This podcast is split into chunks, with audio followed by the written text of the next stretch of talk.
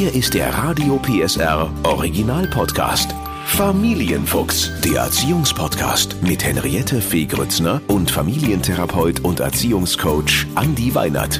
Heute Papa Coaching. Was für ein Vater will ich sein? Wir Mamas spielen im Leben eines Kindes vor allem am Anfang eine unfassbar wichtige Rolle und manchmal ist es für die Väter gar nicht so einfach, in dieser engen Verbindung zwischen Mama und Kind ihren Platz zu finden. Vielleicht liegt es an der Unsicherheit, was für ein Papa man sein möchte oder dem Gefühl, nicht so wichtig zu sein wie die Mama. Damit räumen wir aber heute auf, zusammen mit Familiencoach und Papa Andi Weinert. Hallo Andi. Hallo Henriette. Ich ähm, weiß, das ist jetzt eine sehr persönliche Frage, interessiert mich aber sehr. Wie war es denn für dich, deinen Platz als Papa zu finden? Also ich selber habe tatsächlich mit der Entwicklung von, von Tandeus, von meinem eigenen Sohn, auch einen Wandel in der Rolle als Vater erlebt. Also gerade zu Beginn, genau so wie du es eingangs schon gesagt hast, ist natürlich so, dass mir als Vater sehr viel an Rahmenarbeit zugefallen ist. Ne? Also dass man so gesagt hat, gerade ist ja Stück weit schön zu beobachten, war auch für, für mich natürlich sehr schön, aber mhm. gerade zu Beginn ist natürlich die Beziehung zwischen ihm und der Mama noch äh, ganz, ganz viel enger und sozusagen auch äh, wichtiger gewesen. So ab dem Alter von vier war es dann so, dass ja tatsächlich meine Rolle sich dann ein Stück weit auch verändert hat. Da gab es dann die Idee, gemeinsam Ausflüge zu machen, die wir mhm. auch zum Teil alleine gemacht haben.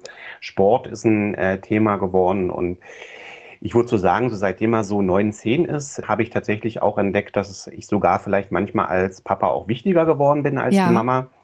Und heute haben wir das, glaube ich, recht, recht ausgewogen, würde ich so sagen. Also es gibt Themen, die weiß er, die bespricht er mit mir und er hat auch so seine Momente, da will er bei Mama sein. Und deswegen ist das, glaube ich, mittlerweile in der Pubertät ähm, sehr, sehr ausgewogen bei ihm ähm, und auch so, dass er bestimmte Themen oder bestimmte Aktivitäten einfach auch mit mir oder eben mit der Mama dann macht wenn man, ich kann, ja, kann da ja nicht mitreden, ich bin ja auch in der Rolle der Mama, aber wenn man das dann so von außen sieht und, und merkt, wie eng dieses Band ist zwischen Kind und Mama, natürlich auch durchs Stillen, die Schwangerschaft und so weiter, was macht das mit so einem Papa? Ist man da traurig, eifersüchtig oder ist man einfach glücklich, dass man, dass man da nicht so viel machen muss, weil man da so ein bisschen raus ist? Wie ist das?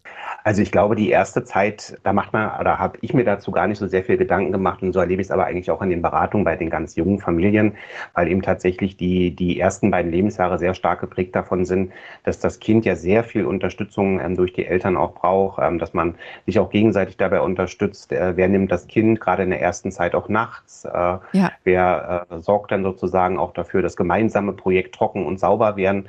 Ähm, das heißt also, da geht es zum Anfang eben auch sehr viel, jetzt mal, ohne dass ich es Nachteil, ich meine sehr viel darum, als wenn man ein neues Haustier hat, ne? dass man mhm. erstmal irgendwie so guckt, äh, wie findet das so seinen Platz und äh, wie findet man auch so einen Familienrhythmus miteinander und wenn der dann irgendwann so eingespielt ist, dann geht es natürlich auch so das erste Mal darum zu gucken, okay, jetzt können wir so ein bisschen durchatmen, jetzt funktionieren so ein paar Sachen und dann entsteht so das erste Mal die Idee von gemeinsamen Spielen und das war bei Thaddeus eben auch so, dass gerade zu Beginn gab es eben Zeiten, da hat dann die Mama mehr gespielt und dann gab es auch Zeiten, da habe ich dann ein bisschen mehr mit ihm gespielt. Hast du dir Gedanken gemacht vorher, was für ein Papa du sein willst oder würdest du einfach jedem raten, man wächst da rein? Also wir haben eine bewusste Familienplanung gemacht und das Einzige, womit ich so ein Stück weit tatsächlich auch gestartet habe, also ich war ja sozusagen theoretisch gut ausgebildet, kann man ja. so sagen, aber mir war schon klar, dass es einen breiten Unterschied zwischen Theorie theoretisch und verstanden und praktisch, praktisch gelebt geben wird. Also ich bin tatsächlich nicht so reingegangen, dass ich gesagt habe, ähm, das und das ist die Rolle, die ich dann plane, wenn er vier oder fünf ist. Ich glaube, das darf ein intuitiver Prozess sein, war es bei mir auch. Und so wie ich es beschrieben habe, ne? also ich glaube, die Rolle wandelt sich auch und das kann manchmal ja auch gut sein, dass man, wenn man selbst in einer bewussten Familienplanung ist, dass man eben weiß, wenn ich jetzt ein ja, Vater eines Sohnes bin, dass ich mich dann auch ein bisschen zurücklehnen kann und sagen kann, okay, ähm, umso mehr da sozusagen an ähm, Lebensjahren mit dazukommt, umso wichtiger werde ich auch werden. Hast du das Gefühl, dass die ähm, Papas, wenn die Schwangerschaft gerade im Gange ist, dass die auch so ein bisschen Panik bekommen, weil sie nicht wissen, was für Aufgaben dann auf sie zukommen? Das kann es manchmal geben, wenn man vielleicht gar nicht so vorher eine bewusste Familienplanung gemacht hat. Ne? Wenn sich das eher so durch einen glücklichen Umstand vielleicht auch ergibt und man dann vielleicht auch so nicht richtig ausgetauscht hatte, welche Pläne man auch hat, ähm, was vielleicht die richtige Sortierung auch im Eigenleben ist, dann kann das Ganze natürlich auch Stress machen. Ne? Dass ich sage, hey, ich hätte eben gerne äh, vielleicht mein Studium abgeschlossen oder ich hätte gerne erst nochmal diesen oder jenen Karriereschritt auch in der Jobwelt gemacht Und wenn das dann so nicht möglich ist, dann ist es vielleicht auch so, dass man umdenken muss. Und gerade wenn man vielleicht auch selber eine nicht so schöne Kindheit hat, dann ist man vielleicht auch dabei, dass man sagt, hey, ich will ganz viel eigentlich nicht so machen, wie ich selber erlebt habe. Man hat vielleicht noch gar nicht so die richtigen Strategien, okay, wie kann ich denn das dann später anders machen? Und das kann natürlich dann auch innerlich Stress machen. Aber da ist eben das Wichtige, dass man genau sich darüber mit, ja, gemeinsam mit der Partnerin auch austauscht und dann letztlich auch ähm, nach gemeinsamen Strategien sucht, ähm, wie man damit dann zukünftig auch besser umgehen kann. Andi, jetzt mache ich was, was ich glaube ich noch nie gemacht habe, aber ich kenne niemanden außer Andi Weinert, der eine Familienplanung gemacht hat. Was ist das? Die meisten sagen einfach, wir kriegen das Kind, wir freuen uns und das wird alles ganz toll. Was hast du da gemacht? Also tatsächlich, groß mehr meine ich auch nicht. Ne? Also, dass man eben die Entscheidung getroffen hat und gemeinsam auch ausgesprochen hat, dass man den Kinderwunsch hat ja, und dass man vielleicht auch nochmal so ein Stück weit geguckt hat, was bedeutet das dann für uns, weil für uns war damals damit auch dann ein Umzug verbunden.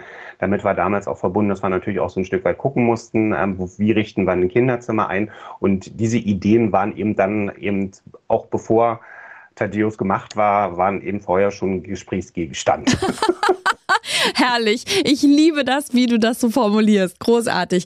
Jetzt gehen wir mal davon aus, äh, kann ja sein, es war, wie du sagst, ein glücklicher Umstand oder es war geplant, jetzt ist das Kind da.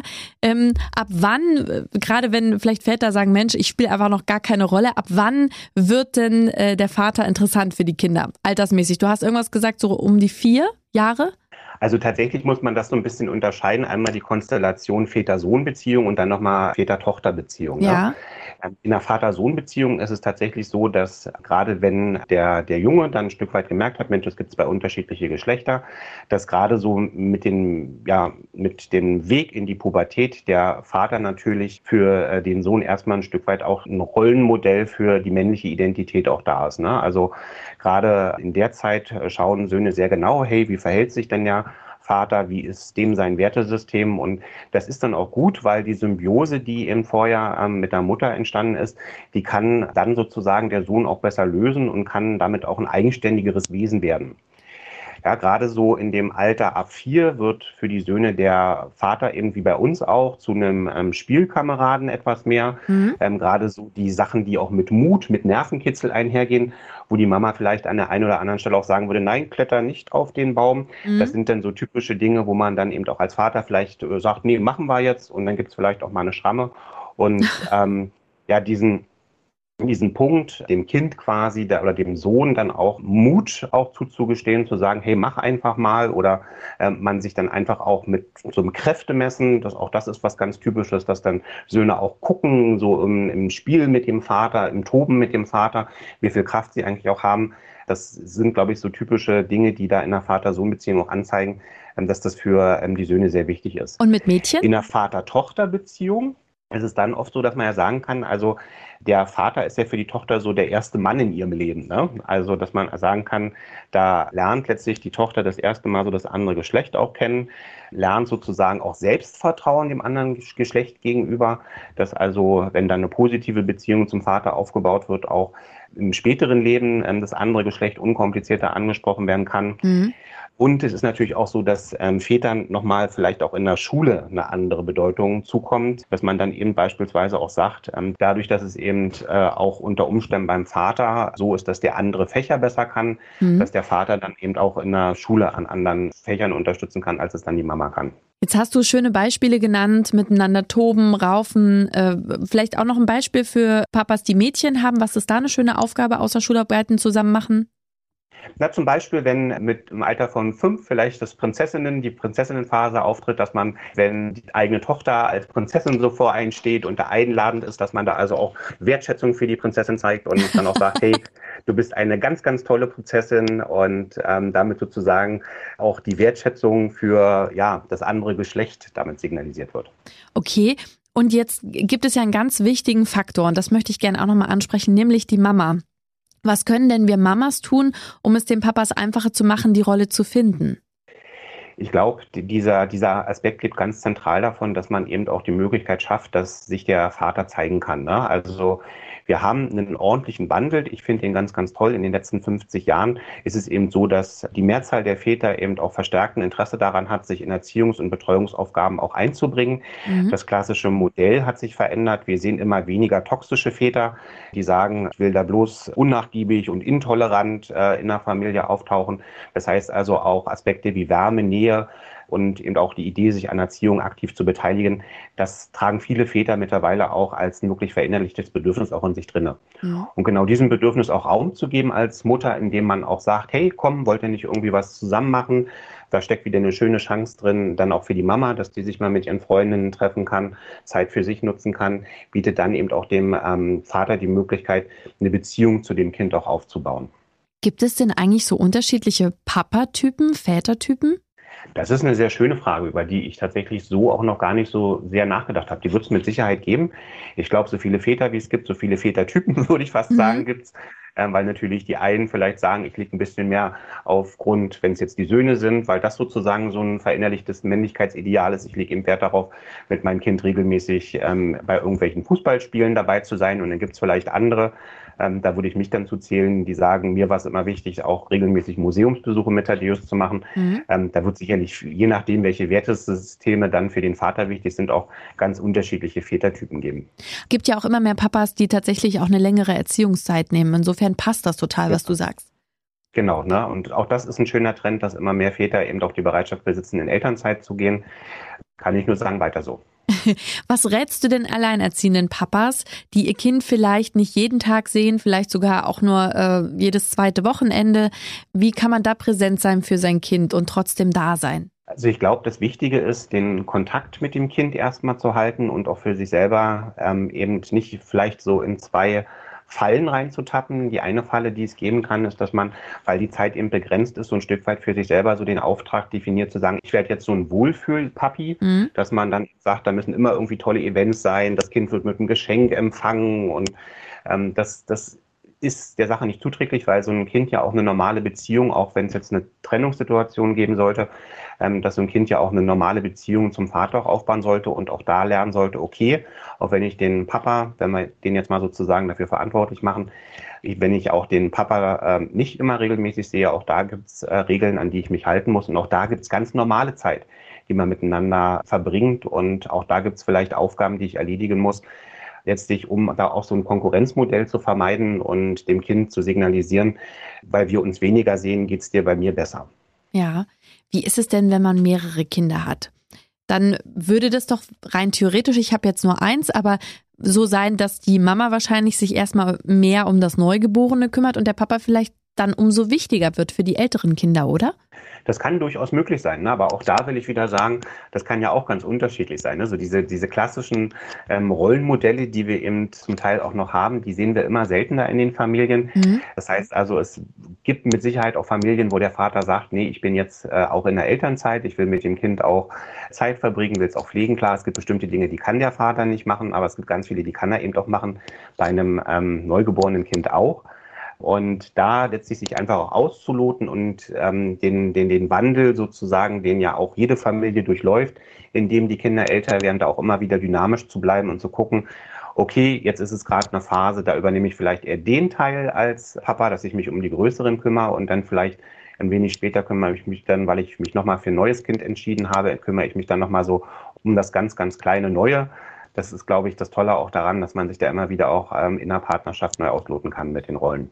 Was würdest du denn den extrem berufstätigen Papas, die vielleicht nicht viel Zeit mit ihren Kindern verbringen können, trotzdem mitgeben? Wie, wie können sie trotzdem präsent sein oder das Gefühl haben, ich, ich bin trotzdem ein guter Papa, auch wenn ich nicht immer da sein kann? Ich glaube, das Wichtigste ist, dass man sich selber hinterfragt, ob das gerade so okay für einen ist. Ne? Wenn man sagt, für mich ist das okay, dass ich sehr viel arbeite, ähm, relativ wenig präsent in der Familie bin und das auch für die Familie äh, so okay ist, dann ähm, kann das tatsächlich das Modell sein, dass man sagt, okay, wenn, wenn sich da keiner dran stört, warum wollen wir irgendwas verändern? Ganz oft ist es aber so, wie du sagst, doch so, dass sich dann die Väter vielleicht auch ein Stück weit wünschen, ein bisschen weniger zu arbeiten. Mhm. Und genau dann geht es ja letztlich darum zu gucken, wo schafft man vielleicht auch Freiräume, die es vielleicht so unter der Woche nicht gibt, dass man sagt, okay, deswegen bin ich dann vielleicht mit bestimmten Ritualen am ähm, Wochenende etwas präsenter oder dass ich eben letztlich auch tatsächlich mir mal überlege, welche Wertigkeiten habe ich denn im Leben, weil die können sich auch durch Kinder ja schnell verschieben, dass ich sage, in der ersten Lebenshälfte war mir eben der berufliche Erfolg sehr wichtig, war mir vielleicht auch ähm, das Thema Finanzen sehr wichtig, aber jetzt eben auch mit ähm, dem zweiten oder mit dem dritten Kind stelle ich fest, das kann ich gut und will jetzt sozusagen auch die Zeit mit meinen Kindern etwas mehr genießen, weil da was ganz anderes in meinem Herz ähm, noch mit aufgeht und ich merke, da steckt noch mal was ganz anderes, Kostbares drin, als äh, dass ich den beruflichen Erfolg brauche.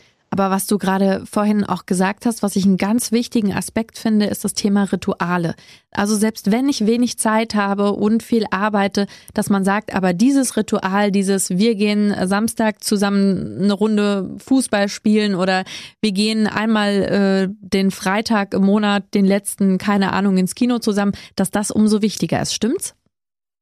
Genau, das stimmt. Also wir haben bei uns zum Beispiel in der Familie immer das Ritual, dass ich ähm, am, am, Samstag oder am Sonntag an einem von den beiden Tagen das Frühstück mache. Mhm. Und das ist eben irgendwie auch so die, die, das gemeinsame Ritual, äh, wo Thaddeus sich auch drauf freut und wo er einfach sagt, das ist ein Papa-Auftrag. Und ähm, das Tolle daran ist, dass er schon signalisiert hat, dass er das später dann auch mal machen will. Oh.